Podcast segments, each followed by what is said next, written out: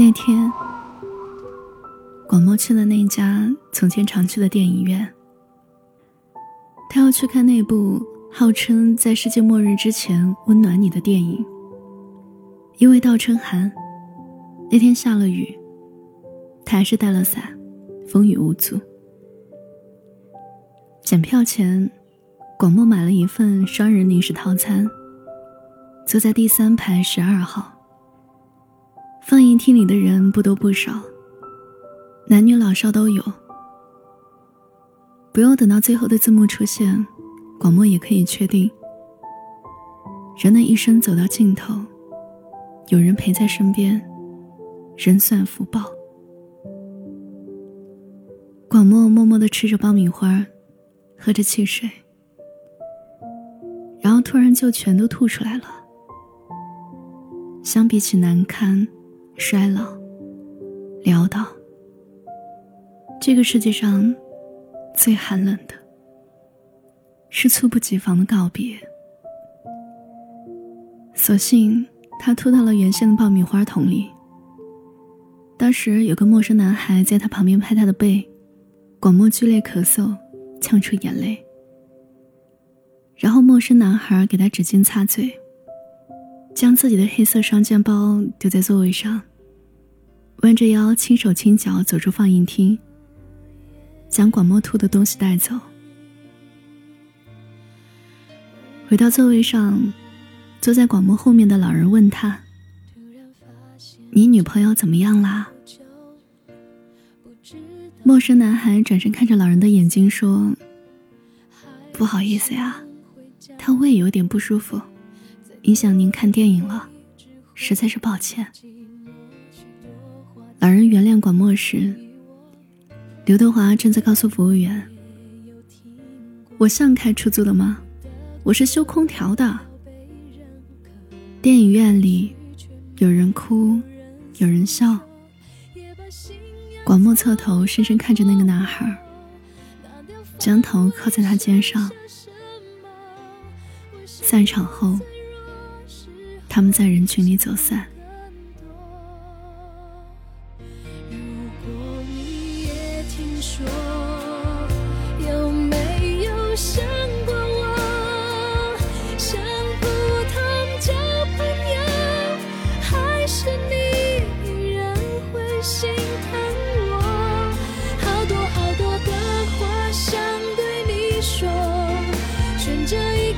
心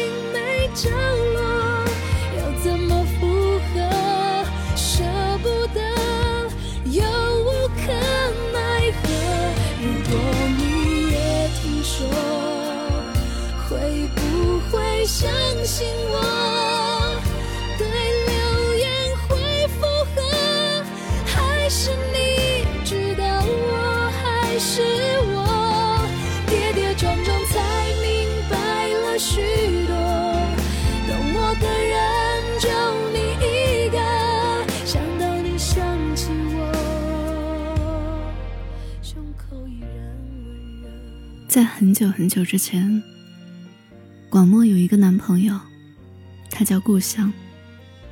他们很爱去看电影。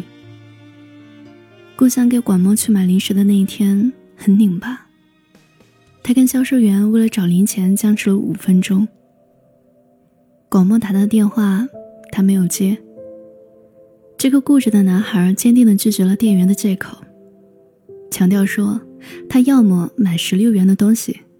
找他四元，要么一样都不买。事实上，他已经计算好了，那四块钱用来给广漠买一瓶三元的橙汁儿，给自己买一瓶一元的矿泉水。最后，故乡拿着二十块钱的纸币，急匆匆的穿过马路，前往另一家商店。在急匆匆回到马路这边的时候，被一辆车撞倒。手里的零食散了一地。广漠很想在电话里告诉故乡，电影就快要开始了，如果还没有买，就别买了。但是他再也做不到这么简单的小事了。世界竟如此残忍，如飓风般摧枯拉朽，让广漠措手不及。在故乡的葬礼上，广漠茫然的像个木偶。他目睹故乡的父母瘫坐在地上，哀哀痛哭，只觉得生命如此无常，令人不知所措。他们没有迁怒遗恨广漠，因为广漠也是间接受害者。所以同意他来参加儿子的葬礼。他低头哀悼葬礼结束，也不知道是怎么回去的。在广漠度过的剩余一个半学期里，他拿到毕业证和学位证，并且找到了工作。没有人再跟他提起故乡这个人，哪怕是名字。同学和老师们小心翼翼绕开他。仿佛他是一口深不见底的井，靠得太近，便会掉入漆黑的哀伤中。当然，也可以从正面角度去理解，他们只是不想触碰别人的伤口，秉持人性之中那微小而温和的善意。广漠很孤独，这种孤独非比寻常，又难以言喻。于是。他每周都会去看三场电影，每次都尽量选在没有什么观众的时间段，以及尽量选择第三排的十二号。故乡出生的那一天，他们也在看电影，像所有情侣那样买了连号座位。然后，广漠让故乡去买零食。毕业后，广漠去了外地。在一家建筑公司里做监理工作。他是一个工科生，每天跟不同的报表、材料、价格打交道，已经熟练掌握一些日常生活中人们用不到的术语，比如喷砂去锈。广漠在朋友的介绍下，跟一个比他还小一岁的男孩子约会。那顿饭吃的很轻松，男生抢着买单。他们还约好。下一次要去吃地道的重庆番茄鱼。其实广漠心想，如果还愿意第二次见面，那么就值得认真对待了。他去商场买了高跟鞋，处理头发，还微微化了一点妆。唯一没有料到的是，那个男生也是第一次吃那一家具有高度民间美誉的餐馆。他们穿过了坑坑洼洼、还没有修好的马路，在一片反建房的丛林中，好不容易找到那家餐馆。吃鱼的时候，男生说很想多了解一点广末的职业，于是广末就提到了喷砂去锈。关于喷砂去锈这个名词，他们开始聊起来。那个男生说：“我怎么就想起了磨砂洗面奶呢？”每次我用那种洗面奶，都觉得脸上像要脱掉一层皮，就跟夏天的蝉蜕皮一样。当时广漠笑了，这个男生的幽默感卖弄的恰到好处。他说的没有错，只是广漠从来没有从这个角度想过。最后，广漠买了单，从餐馆出来。跟男生一路步行，想象一下，那些看起来普普通通的楼房配件，也要经历无比惨痛的过程。沙子剧烈喷在物体上，逐一去除表面上的污物锈渍。比喻沉缠，则是极力挣扎，以求新生。广漠的心脏。开始隐隐约约痛起来。那一路，他和男生都沉默了。那条路眺望尽头不觉得漫长，他们两个人却似乎怎么也走不完。半路，男生送广漠上车，挥手说再见。就这样，他们再也没有见了。既不是男生不够好。也不是广漠不愿意跟他交往，广漠独自坐在公交车上，忽然很想哭，但他却一点眼泪都没有流出来。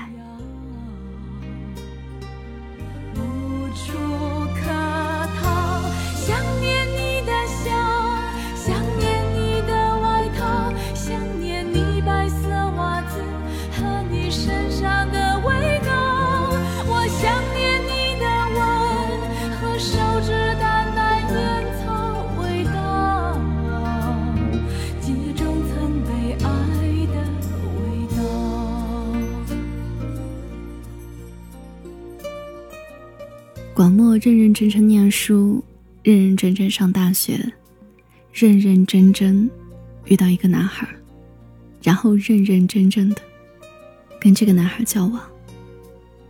在目睹到同宿舍的女孩失恋而痛不欲生时，广漠发现他已经跟故乡交往到了第三年。吵架最严重的那一次，他们在大街上互不理睬，背道而驰。但是那天晚上，故乡来找他，约他看电影。在漆黑的电影院里，他忽然心头涌起某种旷大的悲伤。他无心去看大荧幕，而是趴在故乡的膝盖上，久久不语。即便是在认认真真去爱，即便恋人此刻如此温柔，也不可能保证所有不可知的未来。故乡不断用手抚摸他的头发，故乡的掌心那么温暖。只是广漠不再流泪。广漠发现，自己一夜之间长大了。他们相互驯服着对方，努力使对方进化成为更好的人。然后没过多久，故乡永远离开了。广漠在悲伤中绝望。迅捷迅猛的死亡带来的冲击，远比平缓漫长的陪同到头更加深重。当时的茫然，要到事后才缓慢释放出巨大的痛苦，以至于他甚至无法跟另外一个男孩顺利走完一段路。只走到一半，他们就分开了。对，分开了。故乡死后的第三年。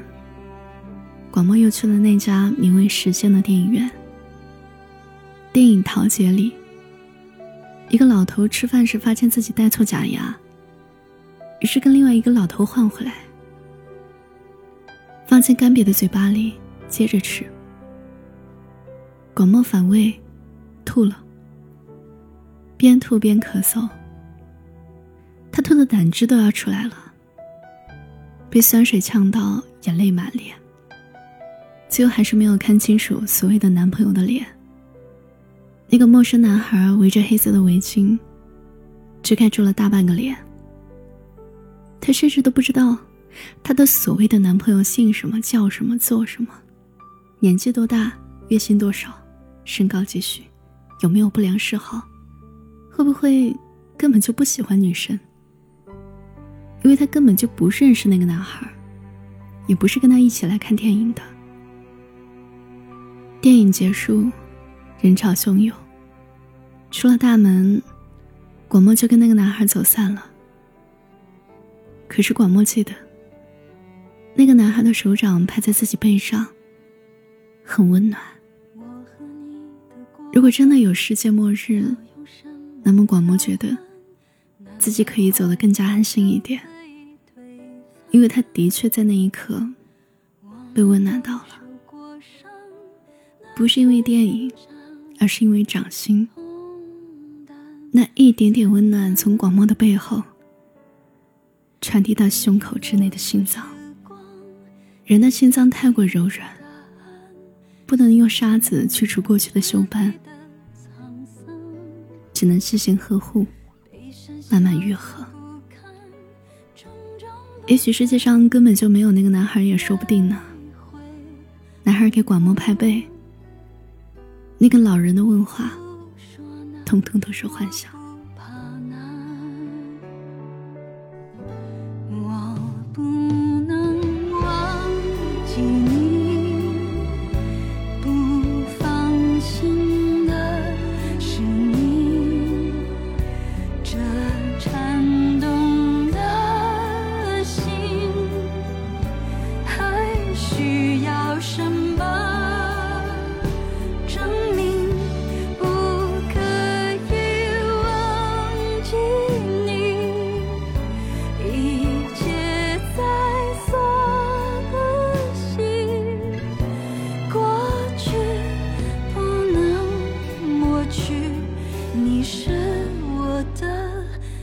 去。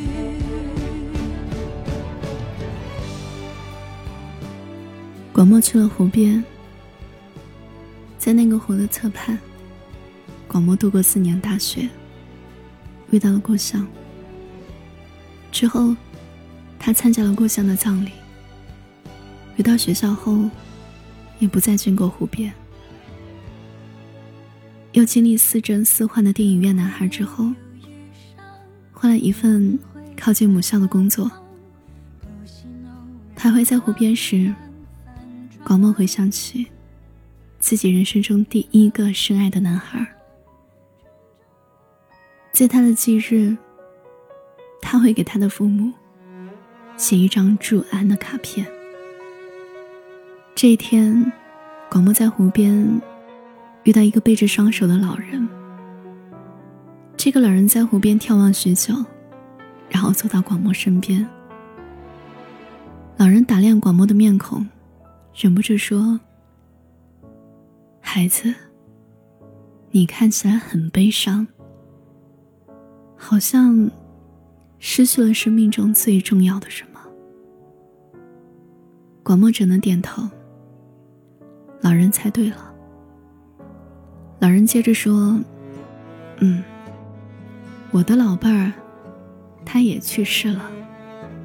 就在半年前。我在这所学校教了四十年书，我们结婚三十年。然而他总是不能戒烟，确诊是肺癌，就已经是晚期了。不到两个星期。”他就离开了我，他的骨灰就洒在这湖里了。广漠说：“那您一定很难过吧？”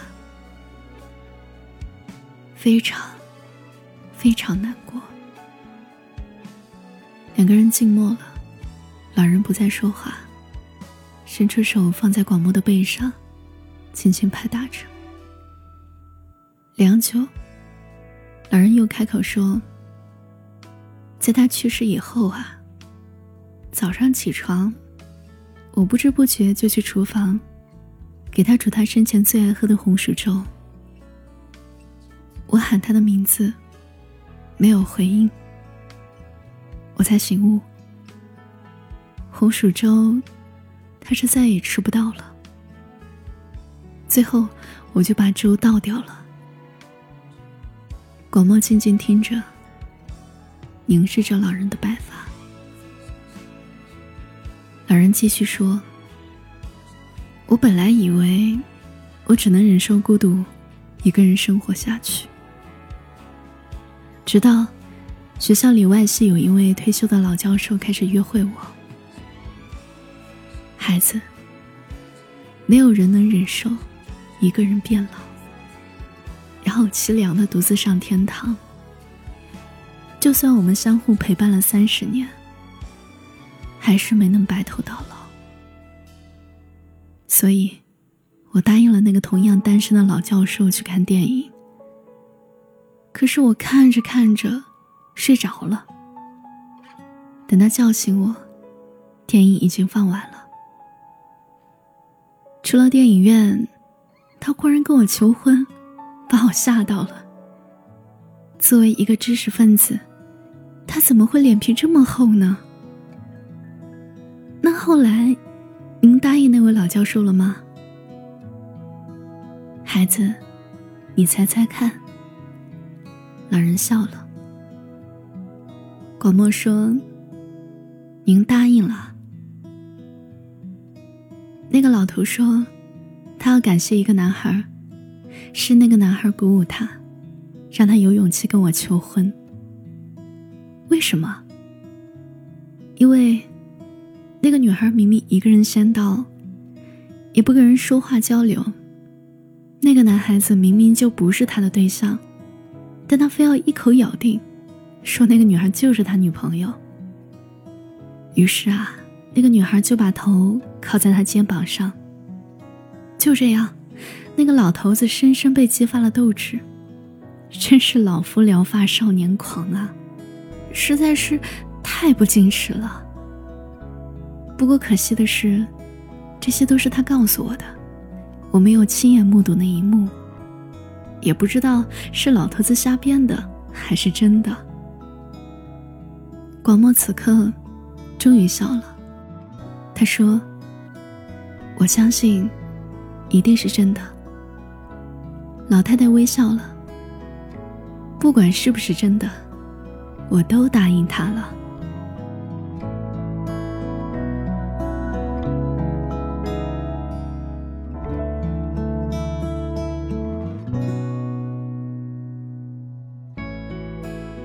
也许那就是个大大咧咧的男孩，可以随随便便说一个陌生女孩是自己女朋友，还也许那个男孩是个高手，轻易看出了广漠的脆弱悲哀。总之，他很绅士，懂得体贴联系一个女孩，所以暂时冒充了广漠的男朋友。广漠没有告诉湖边的老太太。自己就是其中一个当事人。老太太说了最后一句话，便离开了。在湖边的长椅上坐了很久。广漠从口袋里拿出一张电影票。时间广场电影院第五放映厅，三排十三号。这是故乡那天没有使用的电影票。广漠将它放在手心，又握紧拳头。老太太最后一句话，不是对广漠说的，而是看着湖说：“我会好好活下去，也会常常来看你。”有一些白色的水鸟，盘旋在湖上，时高时低，时聚时散。天光云影倒映其中，慢慢流淌。